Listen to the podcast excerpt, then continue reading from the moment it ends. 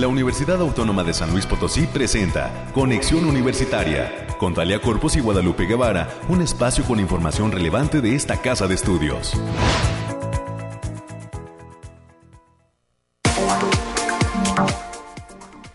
Ya es jueves 27 de enero del año 2022. Muy buenos días San Luis Potosí, México y el mundo. Soy Talia Corpus y le doy a ustedes las la más cordial de las bienvenidas a este el espacio de noticias de la Universidad Autónoma de San Luis Potosí. Quédense con nosotros hasta las 10 de la mañana. Tenemos un programa en el cual estaremos ofreciendo un repaso puntual de los temas relevantes de lo que sucede en nuestra institución. A través de las secciones que usted ya conoce, también exploramos lo que pasa en otras partes, no solo de México, sino del mundo, en cuanto, por ejemplo, a lo que son las noticias de COVID-19, a nuestra sección eh, de carácter nacional, donde damos voz a otras universidades del país y en los temas científicos. Estas son nuestras secciones fijas, así como las cuestiones climatológicas, sin dejar de lado, por supuesto, las noticias universitarias, para lo cual nos acompaña en cabina la licenciada América Reyes. Hoy, en cuanto a invitados, le adelanto a usted que estaremos conversando en el primer bloque de entrevista con la maestra Mariana Navarro.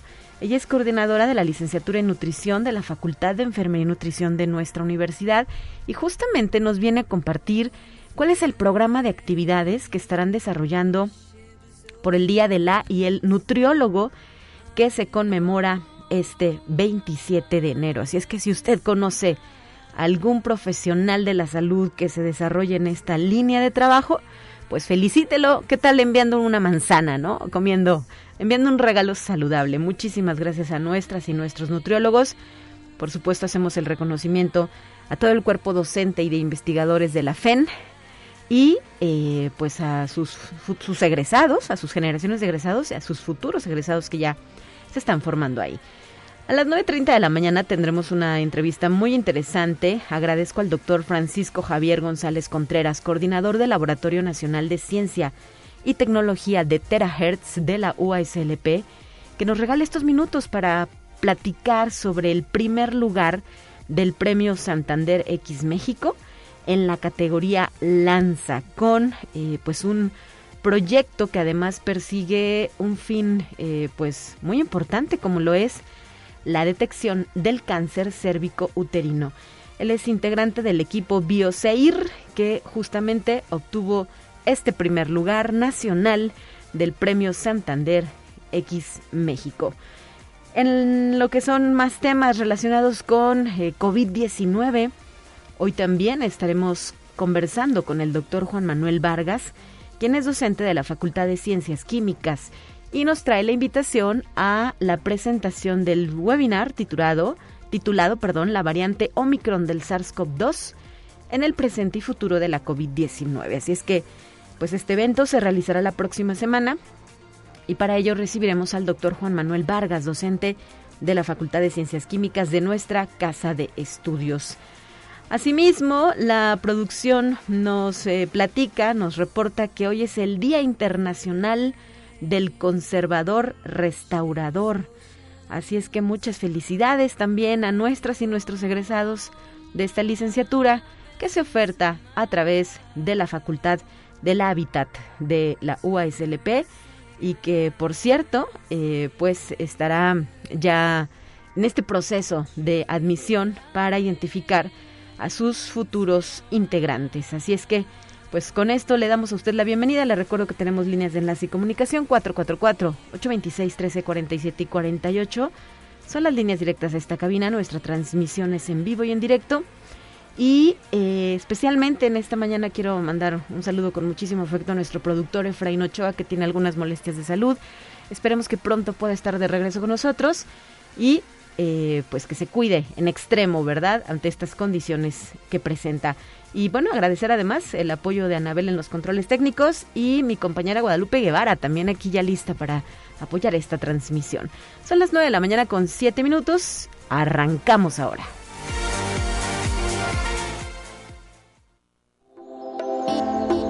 Aire, frío, lluvia o calor. Despeja tus dudas con el pronóstico del clima. Vamos a revisar las cuestiones climatológicas. Tome usted mucha atención porque el Frente Frío número 25 ingresó a nuestro país el día de ayer miércoles por la tarde, pero hoy comenzará a disiparse, es decir, que ahí viene el frío, ¿verdad? A San Luis Potosí. En este sentido, se reportan eh, que habrá temperaturas mínimas de 5 a 3 grados. También se alcanza a observar posibilidad de lluvias en la zona media y la zona huasteca y algo de viento con rachas de 35 a 40 kilómetros por hora.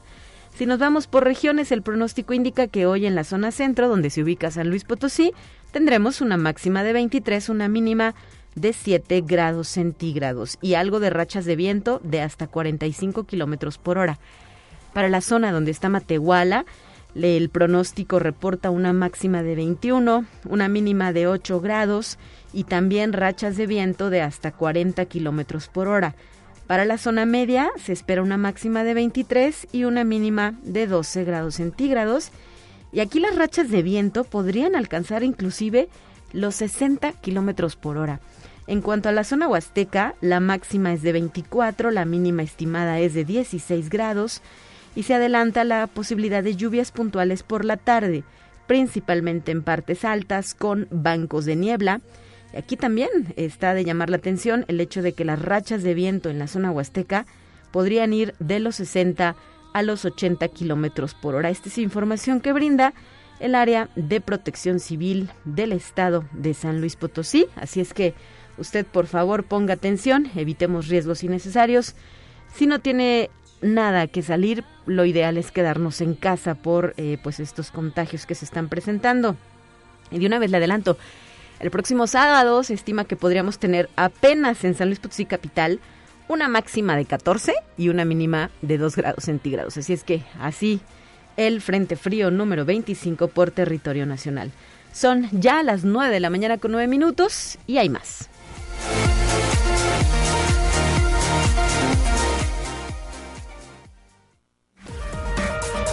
Más relevante del reporte COVID-19.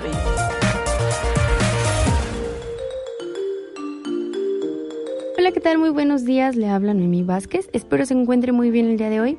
Aquí le tenemos la información del coronavirus que surge en el mundo. La variante Omicron del coronavirus causante del COVID-19, descubierta a principios de noviembre, ya está presente en un 71.9% de los casos analizados en los últimos 30 días por la red global de laboratorios GISAID, indicó hoy el informe epidemiológico semanal de la Organización Mundial de la Salud.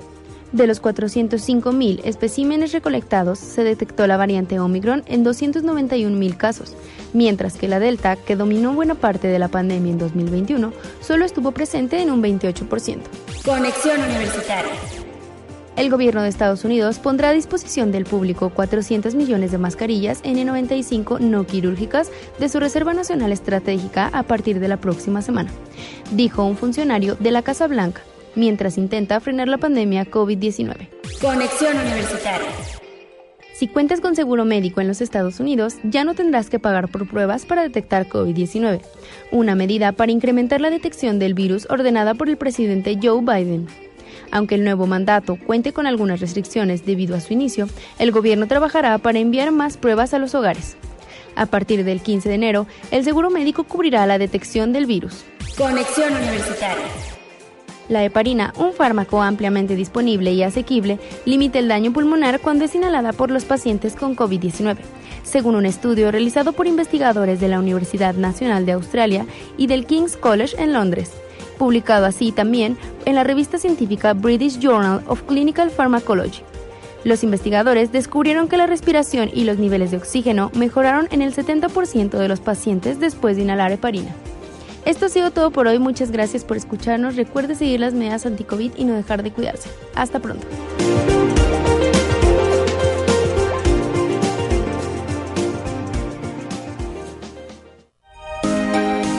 Escuche un resumen de Noticias Universitarias.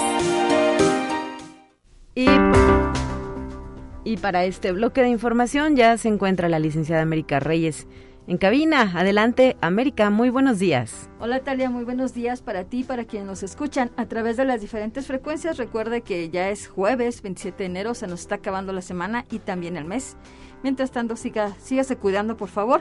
Y también aprovechando eso de los, de los felicitaciones a, los nutriólogos, un saludo muy grande a, Mariana Esparza Palencia, donde quiera que esté, que nos esté escuchando, este, muy feliz día. Bueno, vamos a darle la información y como parte del 25 aniversario del Centro de Información en Ciencia, Tecnología y Diseño del Sistema de Bibliotecas UASLP, que se encuentra ubicado en la zona universitaria poniente, presenta a la artista interdisciplinaria Sandra de León con su instalación titulada Reconstrucción Materia Gris, donde se invita a las y los estudiantes, comunidad universitaria y público en general a asistir a la inauguración el próximo viernes 28 de enero a las 11 de la mañana. La entrada es libre y la Facultad de Ciencias Sociales y Humanidades invita a las y los interesados a inscribirse al Seminario Permanente de Lectura de Ética Antigua que organiza la licenciatura en Filosofía y el área de Educación Continua y iniciará este viernes 28 de enero sin costo alguno. El seminario se realizará a través de la plataforma Zoom, donde intervienen tanto docentes de esta casa de estudios, así como de la Universidad de Morelos, la Universidad Autónoma de Puebla y la UNAM. Las sesiones se efectuarán los días viernes de 11 a 13 horas. Para mayores informes en los correos electrónicos elizabeth.mares.uaslp.mx o bien heidi.cedeno.uaslp.mx y la Coordinación Académica en Arte invita a la transmisión de la muestra de resultados de los trabajos realizados por estudiantes de arte contemporáneo a través de su festival Etérea, periodo otoño 2021. La cita es el próximo viernes 28 de enero a partir de las 13 horas. Pueden seguir la transmisión de la muestra de resultados por Facebook Live y en el canal de YouTube de Carte UASLP. Y bien, si quieren iniciar o hacer crecer su negocio, pueden participar y conocer los programas de financiamiento para el negocio dirigido a alumnos y alumnas OASLP, egresados y egresadas OASLP y también para público en general que organiza la División de Vinculación de esta Casa de Estudios. La cita es este jueves 3 de febrero de 2022 a las 17 horas. Para mayores informes e inscripciones en el teléfono 4441 02 7200, la extensión es la 7124 o bien al correo electrónico verónica.uaslp.mx. Este evento, hay que decirlo, no tiene costo y la Agenda Ambiental invita al curso taller Unihuerto en Casa, donde aprenderás todo lo que se requiere para iniciar tu propio huerto. El curso se realizará de forma híbrida, con sesiones desde casa y prácticas presenciales en el Unihuerto. Pueden inscribirte, la fecha límite de registro es el próximo 11 de febrero y esta es una oportunidad de tener tu huerto en casa. Para mayores informes a través del link https dos puntos diagonal diagonal ambiental.uaslp.mx diagonal unihuerto y la División de Servicios Estudiantiles de la OASLP ofrece el diplomado Manejo Estomatológico del Paciente con Necesidades Especiales, que se impartirá de febrero de 2022 a enero de 2023. La modalidad es híbrida. Para mayor información con la maestra Monserrat Castro en el teléfono 4448 262300, la extensión es la 5560 o bien al correo univalores@uaslp.mx.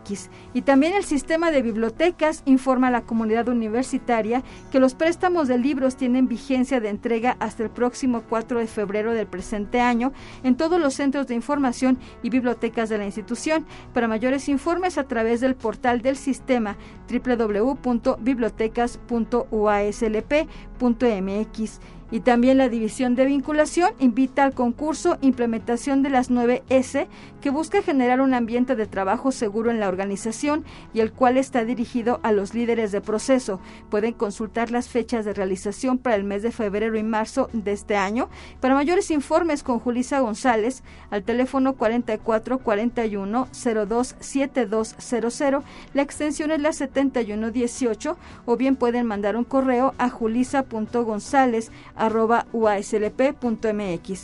Y también la división de vinculación invita a las empresas, gobierno y organización a la tercera Feria Virtual UASLP de Prácticas Profesionales y Servicio Social que se lleva a cabo hasta el 4 de marzo de 2022.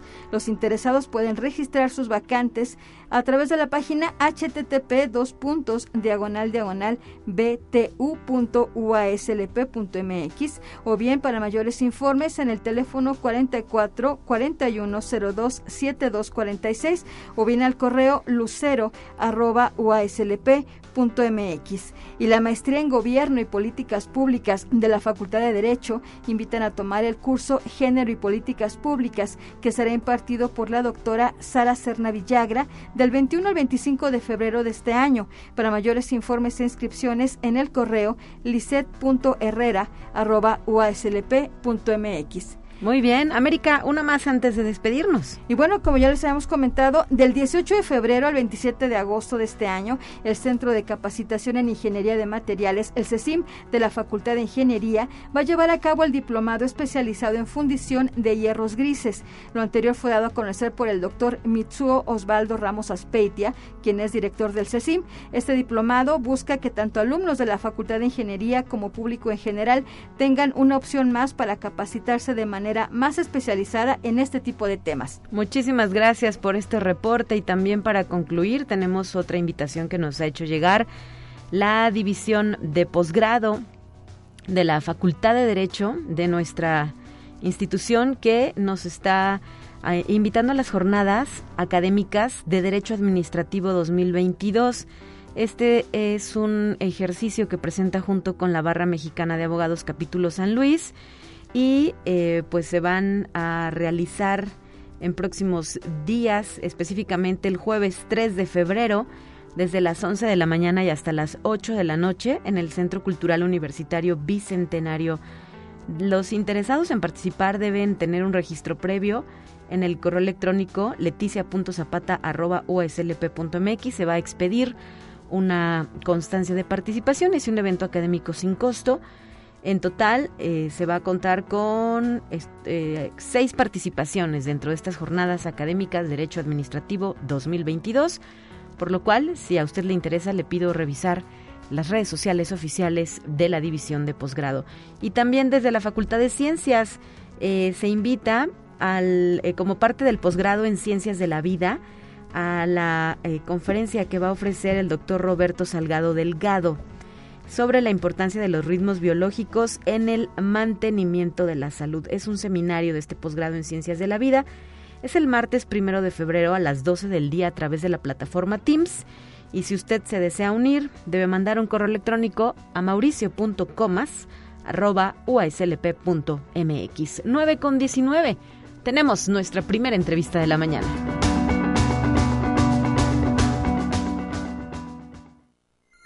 Te presentamos la entrevista del día. Vamos a la línea telefónica donde ya se encuentra la maestra Mariana Navarro Tobar, quien es coordinadora de la licenciatura en nutrición de la Facultad de Enfermería y Nutrición. Muy buenos días, bienvenida. Buenos días, muchas gracias por la invitación. Y pues de inicio, muchas felicidades en este Día del y el Nutriólogo. Así es, hoy celebramos al Día del Profesional de la Nutrición, entonces eh, tenemos algunas actividades dentro de la facultad y, agradecemos mucho la invitación y la felicitaciones. Así es, faltan, faltan algunas horas para el desarrollo de estas actividades, por ello pues viene, viene a tiempo, ¿verdad? Extender también esta invitación a las personas interesadas. ¿Qué viene con este Día del Nutriólogo? Dentro de la facultad estamos programando unas entrevistas que se transmiten a través del en vivo del Facebook de la Coordinación de la Licenciatura en Nutrición. Son tres sesiones donde eh, profesionales de la nutrición hablamos sobre mitos y realidades en torno a, las dietas. También se va a tener el tema de las funciones del nutrólogo para aquellas personas interesadas en el estudio de la nutrición o incluso para que la población en general ubique las diferentes competencias del, del nutrólogo a cargo de la maestra Cecilia Torres Yáñez. Y el día de mañana eh, concluimos con una sesión dirigida a todo el público, donde la licenciada en nutrición, eh, Alejandra Gutiérrez Montelongo, les va a dar algunos tips respecto a la alimentación durante la infancia. ¿A través de qué canal se van a llevar estas conversaciones? Y si nos pudieras puntualizar maestra, el horario de las mismas. Nos dice son tres intervenciones de nutriólogas universitarias y específicamente a qué hora y por qué vía. Va a ser el día de hoy, empieza la primera entrevista que es a las 3 de la tarde, luego viene una segunda entrevista a las 4 de la tarde, todas se van a transmitir en un en vivo del Facebook de la coordinación, nos pueden seguir en nuestra red social, que es Coordinación Nutrición UASLP, ahí podrán ver la entrevista. Y el día de mañana concluimos a las 4 de la tarde con eh, la parte de nutrición en etapa escolar. Perfecto. Entonces son a las 3, a las 4 de hoy y el día de mañana también a las 4 de la tarde. ¿A quiénes se haría extensiva esta invitación? A todo el público en general son conversaciones donde pues podrán visualizar al profesional de la nutrición en sus diferentes áreas y también a estudiantes que, que estén eh, pues cursando esta carrera pueden seguirnos a través de la transmisión en vivo. ¿Y la elección de los temas, cómo sucedió? ¿Por qué hablar de esto? Em, considero de forma personal que de repente tenemos en general un, foco de atención pensando que el licenciado y licenciada en nutrición pues nos dedicamos únicamente al control de, peso y es como una realidad que no está pues muy del todo cierta. Es decir, eh, a ponernos a dieta, maestra. Así es.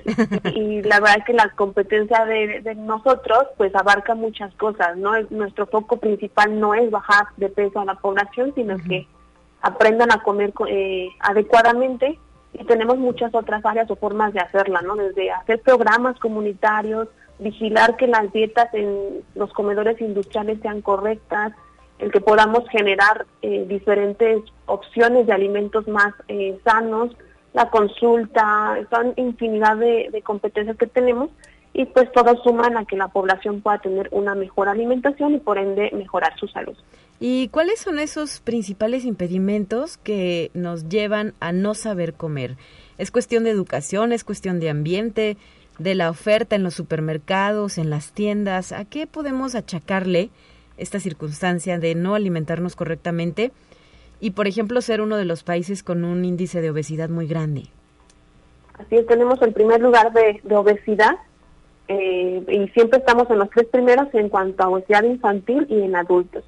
Y es una, una suma de factores, desde a lo mejor falta de información respecto a eh, qué alimentos son buena opción para mí, eh, para mi salud, el estilo de vida que llevamos que ya es tan acelerado que a veces pues no nos damos ni unos cinco minutos para nosotros eh, mismos, la mercadotecnia, o sea, son muchos factores que juegan en contra de nosotros mismos para no poder llevar un estilo de vida eh, saludable y nosotros como profesionales pues involucramos todos estos aspectos para ayudarles a, poder pues tener eh, cambios en su estilo de vida que sean positivos. Claro, y habrá quien diga, pero es que yo no sé y a lo mejor ni siquiera voy a aprender, no se tiene que ser expertos, ¿verdad?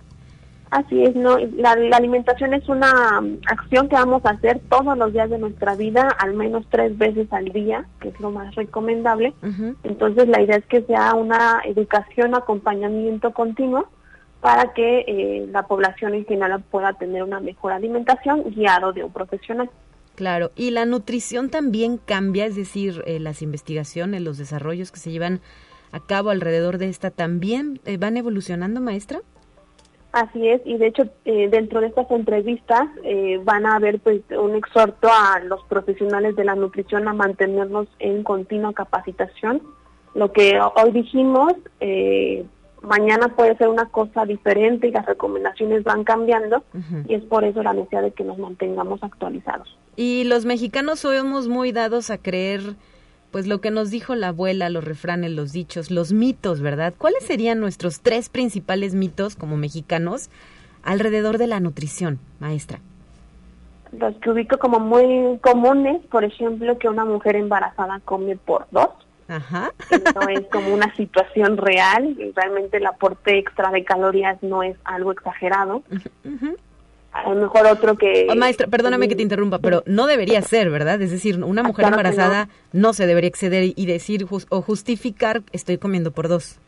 Así es, la verdad si haces una traducción en cuanto al extra calórico que requiere una, una persona en embarazo, estamos hablando a lo mejor de una tortilla, una ración extra de verduras y una ración extra de algún producto de origen animal.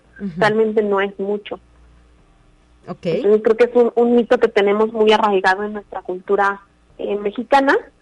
Eh, hay algunos otros que he escuchado, por ejemplo, que un niño gordito es más sano, en este contexto de abundancia, y pues al ser abundante la comida, pues el, bebé es más este, gordito, lo pongo entre comillas. Sí. Este, yo mito ubico eh, respecto a, por ejemplo, en mujeres en periodo de lactancia, que hay que beber mucho atole para que salga la leche. O cerveza, ¿no? O cerveza, claro. Bueno, en esa no mucha, nada más una, dicen. en realidad es el líquido, ¿no? Lo que te permite mantenerte hidratada y pues generar la producción láctea y, pues sí comer eh, adecuadamente para que no se merme la, la nutrición de la mamá. Ok. Esos son algunos que, que ubico fácilmente, pero seguramente la población conoce infinidad. ¿El alcohol no engorda? El alcohol eh, son lo que llamamos calorías vacías. Ajá. Entonces, esas calorías, como no tienen una función dentro de nuestro organismo, lo que hace nuestro cuerpo es guardarlo como grasita. o sea que sí existe la llamada panza chelera, doctora, maestra. Algo así. Sería por un consumo excesivo de calorías. Tal Muy vez bien. tal vez de otra cosa. bueno, pues hay que estar atentos a esta propuesta que ustedes nos hacen a partir del día de hoy y mañana para conocer mitos y realidades sobre la nutrición, también para eh, pues a los padres de familia específicamente seguro les va a interesar este tema de los lonches, ¿verdad? Eh, de con, con una eh, carácter un poco más sano para, para sus hijos, hijas. Y pues muchísimas gracias por habernos acompañado en esta ocasión. De nueva cuenta, muchas felicidades. Y pues reiterar esta invitación también para que asistan al Centro Universitario de Atención Nutricional que ustedes tienen. Así es, los esperamos acá para que puedan recibir una orientación alimentaria o un plan de alimentación en su en su caso y muchísimas gracias por la invitación y permitirnos pues llegar a más población con, con esta difusión. Y la página para hacer citas en el CUAN, recuérdanos la maestra. Lo hacen a través de la página de web de la facultad, que es eh, Enfermería y Nutrición de la UASLP. Ahí hay una sección donde dice citas CUAN y ustedes pueden agendar la cita o bien hacer una llamada directa al centro y les agendan la cita. Muchas gracias, hasta la próxima y felicidades. Muchas gracias. Perdóname, maestra, y también antes de que nos cuelgues, felicitarlos por obtener esta segunda acreditación, ¿verdad? Por parte de Concapren AC. El día de hoy se dio a conocer este evento.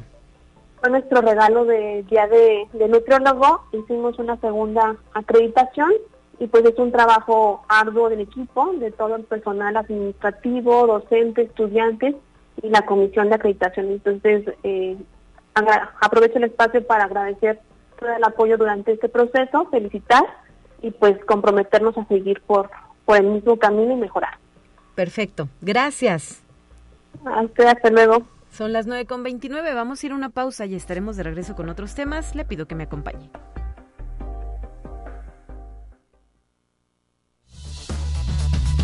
Vamos a una breve pausa. Acompáñanos.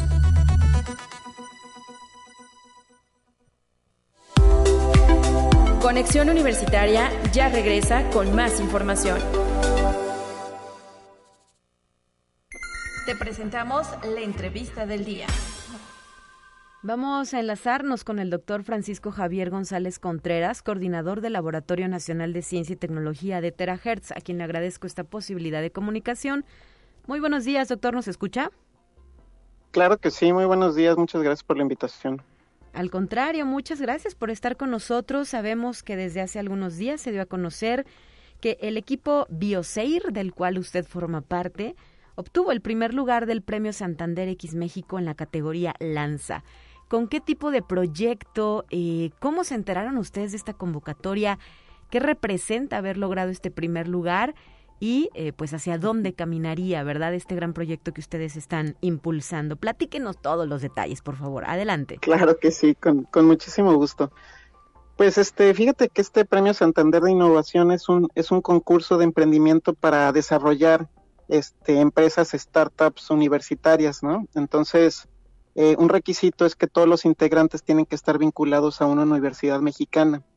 Eh, nosotros formamos un equipo bastante bastante heterogéneo donde este, está, está una estudiante de licenciatura, dos estudiantes de doctorado, un postdoc y yo como profesor investigador de la, de la Universidad Autónoma de San Luis Potosí, ¿no?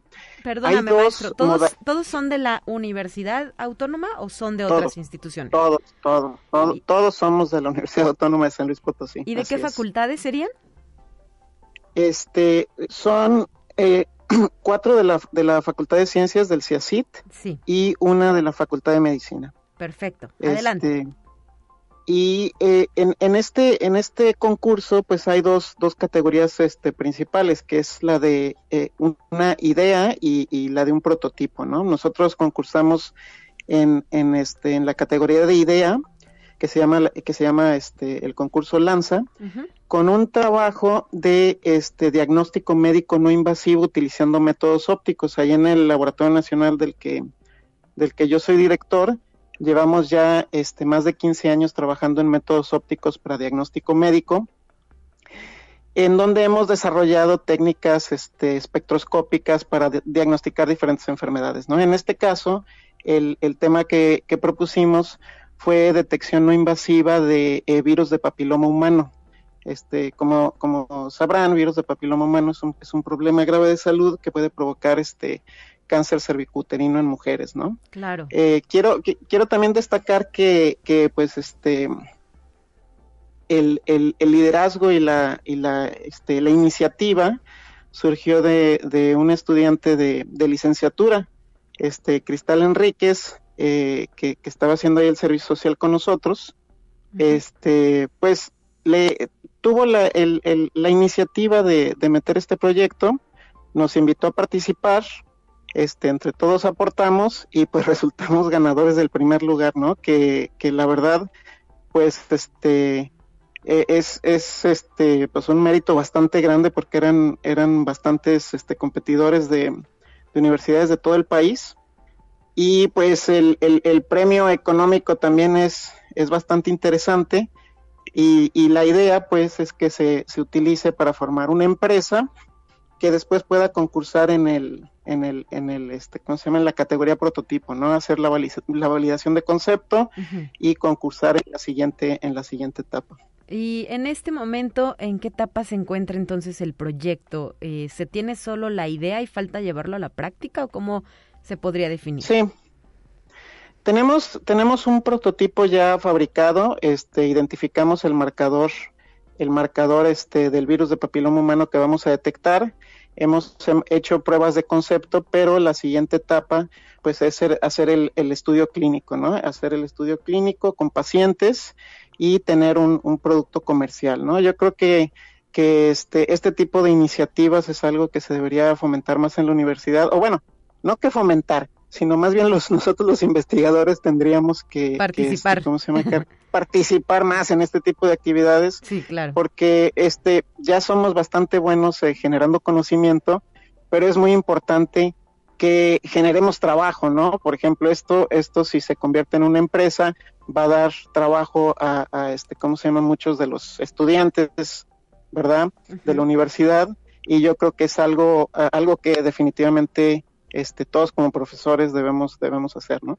Claro. Y eh, en este momento, con este prototipo que nos refieres, ¿cómo funcionaría el proyecto que ustedes sí. proponen? ¿O, o cómo, cómo imaginarlo? ¿Cómo se aplica?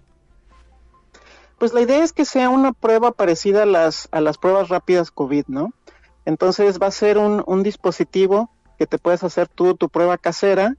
Este, ahorita como lo tenemos contemplado es, este, ¿cómo se llama? Tomar tomar una un, eh, eh, que, el, que el mismo el mismo este la misma persona se tome una, una muestra eh, en, con, en, el, en el dispositivo ahorita la idea es que, que nos la mande o que la recojamos para nosotros este, analizarla uh -huh. eh, este en la siguiente etapa queremos que sea algo más este que no tenga que mandarla a ningún lado, ¿no? Sino como con las pruebas COVID te aparezca si es positivo o, o, o, no positivo al virus del papiloma humano, ¿no? Entonces lo que nosotros queremos hacer, pues es una prueba rápida, casera para detección de virus de papiloma humano. Uh -huh. Doctor, sabemos que hay, eh, pues yo creo que más de 100 variantes, ¿no? Del VPH. Eh, ¿Ustedes. Cómo, cómo identificarían cuál es la que, pues debe mantener, tener sí. esa prueba, ¿no? Para saber eh, pues el riesgo que se corre de desarrollar más adelante cáncer cervicouterino. Sí, hay, hay, hay unas proteínas que son este, que específicas para el virus de papiloma humano, que son, que son oncogénicas para el virus de papiloma humano de alto riesgo, ¿no? Entonces, una de las ideas sería este, identificar esa proteína, que es este, la proteína E6, para, para identificar el virus de papiloma humano de, de alto riesgo. Otra también opción sería este, identificar una proteína que se encuentra en la mayor parte de tipos de virus papiloma humano, como puede ser la, la L1, la proteína L1, y con eso este, podemos, podemos este, ¿cómo se llama?, absorber tanto tanto las este, virus de papiloma humano de alto riesgo como de bajo riesgo, que aunque no se desarrollan este cáncer, pues también este desarrolla eh, eh, verrugas, por ejemplo, ¿no? Entonces eso también puede ser un problema de salud y es importante conocer, aunque no hay un tratamiento, como es una enfermedad viral, pues este no hay un tratamiento en sí, ¿verdad? Este, pues la idea es es es este ¿cómo se llama? Pues tratar de no expandir el contagio así como como parecido a lo que se está haciendo ahorita con el COVID, ¿no? Claro, ¿y qué estadísticas tienen respecto a la prevalencia de este virus del papiloma humano? Hay que decirlo, eh, pues nos asusta, ¿verdad? A lo mejor no todos tienen el conocimiento de lo que implica esta enfermedad, pero pues sí asusta saber que eres portador de tal o cual virus. Sí, no sabría el, este, la incidencia actual en México del virus de papiloma humano. Sabemos que es un problema de salud y, y que es el principal factor del cáncer cervicuterino. Entonces, en esta parte del proyecto nos enfocamos a identificar el, el, este, el marcador de enfermedad y detectarlo por, las, por, por, los métodos que nosotros, que nosotros este, dominamos, ¿no? que es la espectroscopía óptica.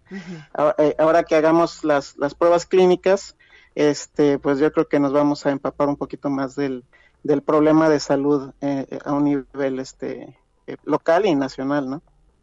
Muy bien, entonces, ¿qué tiempo tienen ustedes, doctor, para poder eh, continuar con este proyecto eh, con base a este premio que se les ha sido otorgado, que nos dice es de una cantidad importante en cuestiones económicas? Sí, este, por haber ganado el primer lugar aquí en el, en el, en el, este, ¿cómo se llama? En, en, en la categoría de lanza, en la categoría de idea, pasamos al, al, este, a la competencia internacional, ¿no? Entonces, el, el, este, en febrero vamos a hacer el, el pitch en inglés en, en, para, para, el concurso internacional Santander. Ahí el premio es este, en, este es, es, es, es, más elevado. Y para el siguiente año vamos a competir en la, en la categoría prototipo. Entonces tenemos más o menos alrededor de un año para este, eh, perfeccionar el prototipo, empezar las pruebas clínicas y la idea de la categoría prototipo es ya tener un producto que pueda ser comercializable, ¿no? Estamos hablando de un proyecto a mediano plazo, a desarrollo total. Sí, sí, sí, sí. Es un, es un proyecto a mediano plazo donde la idea es este, eventualmente colaborar con alguna compañía, por ejemplo, que se dedica a hacer este, este tipo de pruebas, por ejemplo, las, las este, pruebas, pruebas rápidas COVID, donde ya tengan laboratorios certificados, que, que, sea más fácil este, su aprobación por la FDA, ¿no? Este, después del, de la validación del producto, pues necesitamos que pase este, las pruebas, las pruebas sanitarias, este, COFEPRIS en México, FDA en Estados Unidos y la este, CE en, en Europa. Entonces, si tenemos el, el, contacto con una compañía que lo pueda fabricar, que ya tenga su laboratorio aprobado por alguno de esos este, este, ¿cómo se llama? Eh, programas sanitarios, pues yo creo que eh, aceleraría más su comercialización, ¿no? Claro, pues habrá que estar atentos al desarrollo que tengan. Eh, ¿Cómo se llama en sí el proyecto? ¿Qué título tiene? El, el proyecto es este detección no invasiva de virus de, de papiloma humano utilizando la técnica SEIR, ¿no? Que es este eh, espectroscopía infrarroja amplificada por superficie, son las siglas en inglés, por eso el, el, nombre del, del equipo. es BioSair del equipo. Ajá. Perfecto, muy bien. Pues algo que quisieras agregar, doctor Francisco sí, González. Quisiera, quisiera pues mencionar al, al resto del, del, equipo, ¿verdad? Este, eh, la líder del equipo que, que es eh, de, de, licenciatura, Cristal Enríquez, también participa Isaac Lugo, que es este estudiante de doctorado en, en, en el DICIM, eh, Esmeralda González, que es este estudiante de doctorado también en, la Facultad de Medicina, Javier Méndez Lozoya, que es egresado ahí de, del, programa en Ciencias Aplicadas de, la Facultad de Ciencias y es postdoc ahí en el CIACIT, y un servidor que soy profesor investigador ahí en el CIACIT también. Perfecto, pues eh, muchísimas gracias por habernos compartido esta excelente noticia y eh, pues habrá mucho por realizar todavía. Claro que sí, muchas gracias por, la llamada. Muchas felicidades a usted y a todos los integrantes de este equipo Bioseir que obtuvo el primer lugar del Premio Santander X México categoría Lanza. Hasta la próxima, doctor. Nos vemos. 9 de la mañana ya con 44 minutos está lista nuestra siguiente sección. Pasemos a ella.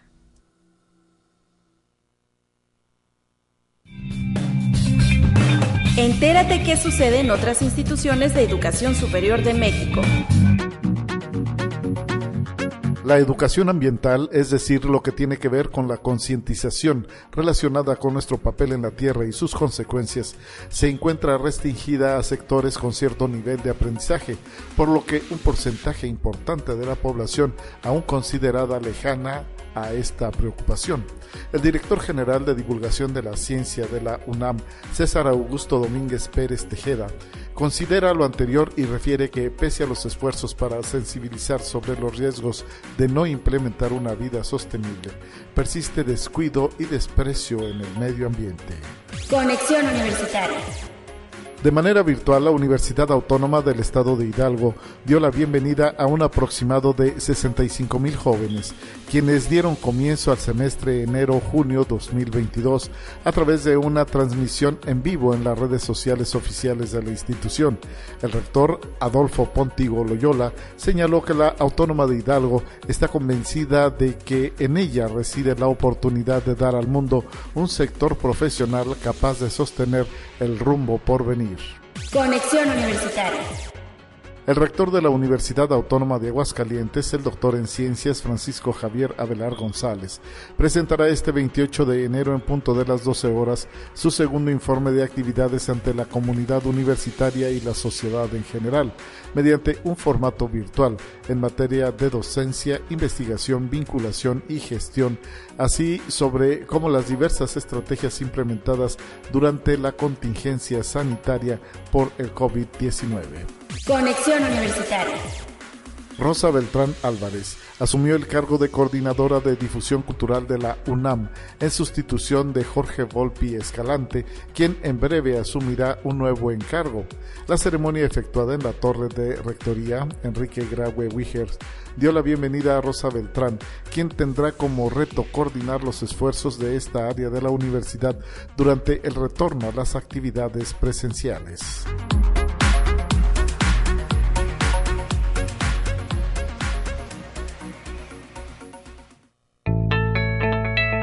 La UNI también es arte y cultura. No, hoy no hay temas culturales. Hoy vamos a platicar con el doctor Juan Manuel Vargas, docente de la Facultad de Ciencias Químicas, sobre pues el webinar que están preparando. Yo me adelantaba, decía que era la próxima semana, no es cierto, es mañana ya, mañana viernes 28. Así es que le doy la bienvenida al doctor para que nos ofrezca todos los detalles y nos haga extensiva esta invitación. Bienvenido. Buenos días, eh, queremos hacerles una cordial invitación a todo tu auditorio. Eh, primero agradecer la, la, oportunidad que nos dan para poder este, difundir esta información. El día de mañana, viernes 28 de enero, a las 11, tendríamos el, el, el tema de la variante Omicron del SARS-CoV-2 en el presente y futuro de la COVID-19. En este webinar nos van a acompañar dos expertos en el tema, reconocidos tanto a nivel nacional como internacional. Uno de ellos es el doctor Cedro Tanda. El doctor Cedro Tanda trabaja en el Instituto Nacional de Medicina Genómica. Él es experto precisamente en, las, en los métodos para poder identificar las mutaciones en el ácido nucleico del virus SARS-CoV-2 para poder definir eh, dichas variantes. Es, eh, él colabora con muchos investigadores eh, de institutos de salud muy importantes del país y bueno, un experto como él nos va a platicar precisamente sobre la vigilancia genómica de este virus mediante las técnicas o métodos de secuenciación. Eh, realmente es muy importante que lo escuchen. Eh, son charlas de divulgación.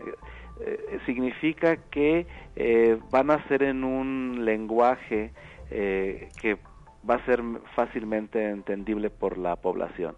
No va dirigido a expertos en el tema, sino a la población. Por ejemplo, a nosotros nos interesa en, la Facultad de Ciencias Químicas y al subcomité COVID-19 de esta facultad, pues que nuestros estudiantes y nuestros profesores que no son del área de la salud, como el área de ingenierías, eh, etcétera, pues que, que comprendan, tengan este conocimiento actualizado para poder eh, coadyuvar a las medidas de prevención. Muy bien, ¿y quién es el otro ponente de esta mañana? El otro ponente es el doctor José Alberto Campillo Valderas.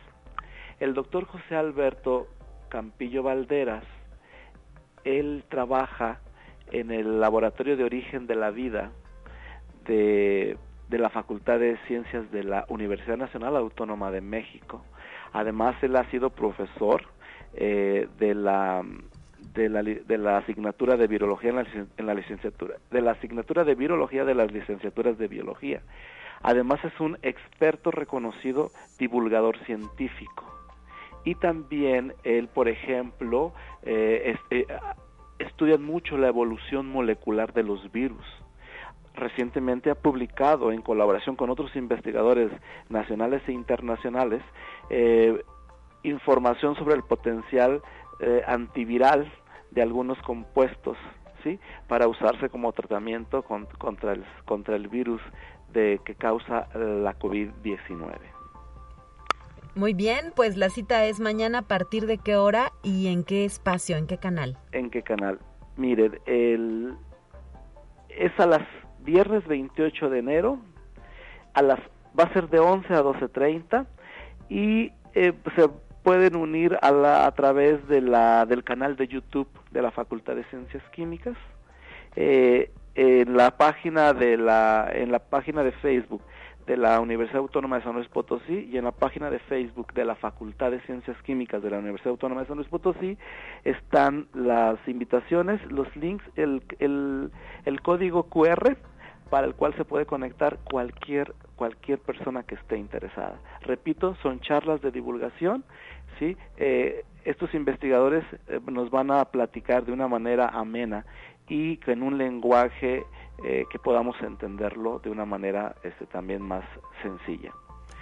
Muy bien, pues ahí está la invitación eh, a través de este evento que ¿quién está organizando desde la Facultad de Ciencias Químicas? Doctor? Organiza la Facultad de Ciencias Químicas a través del subcomité COVID-19 de esta facultad. Muy bien, eh, doctor Juan Manuel Vargas, es importante que, pues como usted ya lo dijo, la población en general, eh, para quien está enfocada el webinar, esté enterada, ¿verdad? Y, y sepa, pues cuáles son los avances que se tienen también y las perspectivas respecto a la evolución y el futuro del COVID-19. Así es, la información es muy importante para poder eh, coadyuvar, como repito, a, esta pandemia. ¿Por qué tenemos que seguir las medidas de prevención? ¿Por qué, es importante vacunarnos? Realmente esa información va a ser muy útil para este, apoyar. Este Así es, en momentos en los que luego la infodemia es lo que consumimos o es en lo que fácilmente creemos, hay que abrir los ojos al raciocinio, ¿verdad? Y a la ciencia. Así es. Y, y, sobre todo, eh, información proporcionada por expertos. ¿sí? Así es. Sobre, además, sobre, sobre un virus, eh, pues que a pesar de que ya cumplimos o estamos por cumplir dos años de pandemia, todavía no tiene un punto final, ¿verdad? En el sentido de que eh, sepamos exactamente cómo actúa qué consecuencias eh, tiene además eh, pues el, el COVID-19 sobre el cuerpo humano. Así es. Mire, eh, algo importante en este sentido es que ellos nos van a explicar eh, precisamente el nombre del, del webinar es eh, en el presente y futuro. Entonces vamos a ver cómo estamos, esta información, ellos nos van a sintetizar la información de cómo estamos actualmente y qué nos espera. Ellos pueden, eh, con la información que tienen, podrían eh, decirnos precisamente eh, cuál es el, el riesgo, si por qué es más, por qué, por qué es más fácilmente transmisible, que si también nos puedan poder contestar preguntas referentes a que si las vacunas que nos están actualmente proporcionando este también actúan contra esta variante, etcétera. Son dudas que la población en general tiene y que ellos nos van a poder contestar. ¿Por qué va en el sistema inmune? Etcétera, porque hay variantes genéticas de, de, este virus, porque hay mutaciones y qué impacto precisamente tiene esto pues en nuestra vida diaria. Creo que esto es por, por lo tanto es muy importante. Bueno, pues no nos podemos perder este webinar que además es gratuito, así es que habrá que estar atentos a la transmisión y conectarnos de manera puntual a su canal de YouTube de la Facultad de Ciencias Químicas, doctor. Así es. Muchísimas gracias por habernos acompañado en esta ocasión y a ustedes por la oportunidad de poder difundir esto a nuestra comunidad educativa y al público en general. Gracias, doctor Juan Manuel Vargas, docente de la Facultad de Ciencias Químicas. Un saludo y un abrazo a la distancia. Hasta la próxima. Adiós. Son ya las 9 de la mañana con 54 minutos. Ya nos vamos y lo hacemos con nuestra sección de ciencia. Soy Talia Corpus. Me despido a nombre de todo el equipo que hace posible este esfuerzo de comunicación de la Universidad Autónoma de San Luis Potosí. Le recuerdo además que nuestro Spotify se actualiza de lunes a viernes con este material, si en alguna ocasión no tiene oportunidad de escucharnos, en el canal de la UASLP. Ahí se encuentran colgados los programas de conexión universitaria. Mañana está de regreso mi compañera Guadalupe Guevara para cerrar la semana bien informados. Hasta la próxima.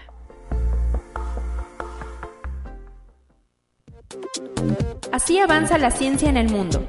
Descubre investigaciones y hallazgos que hoy son noticia.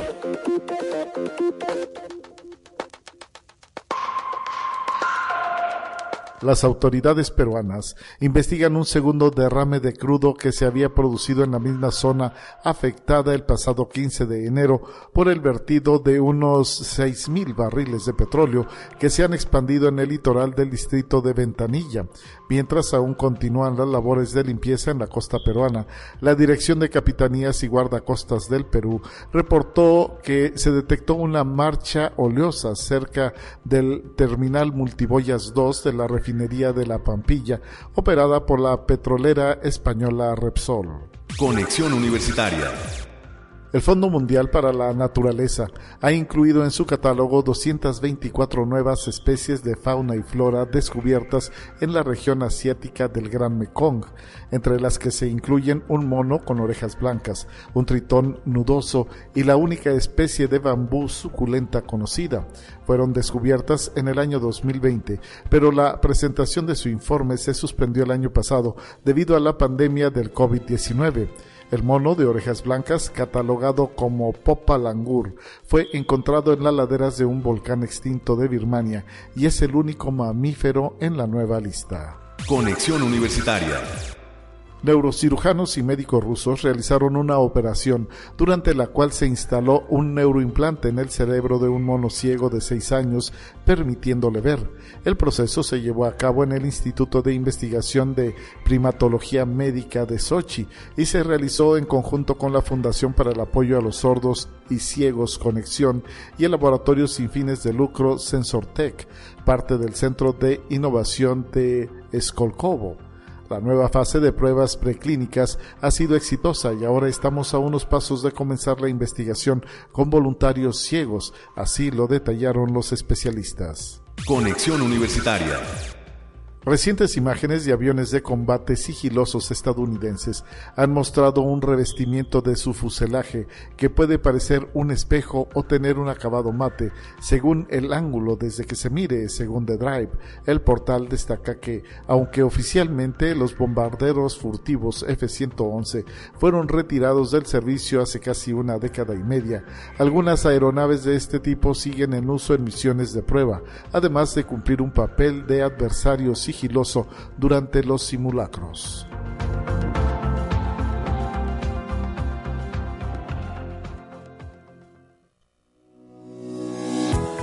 La Universidad Autónoma de San Luis Potosí presentó Conexión Universitaria con Talia Corpus y Guadalupe Guevara. Sintoniza de lunes a viernes de 9 a 10 horas en Radio Universidad 88.5 FM y 1190 AM en San Luis Potosí. En el 91.9 FM con cobertura en el Altiplano Potosino o en el resto del mundo por el portal www.uaslp.mx y la app UASLP de descarga gratuita.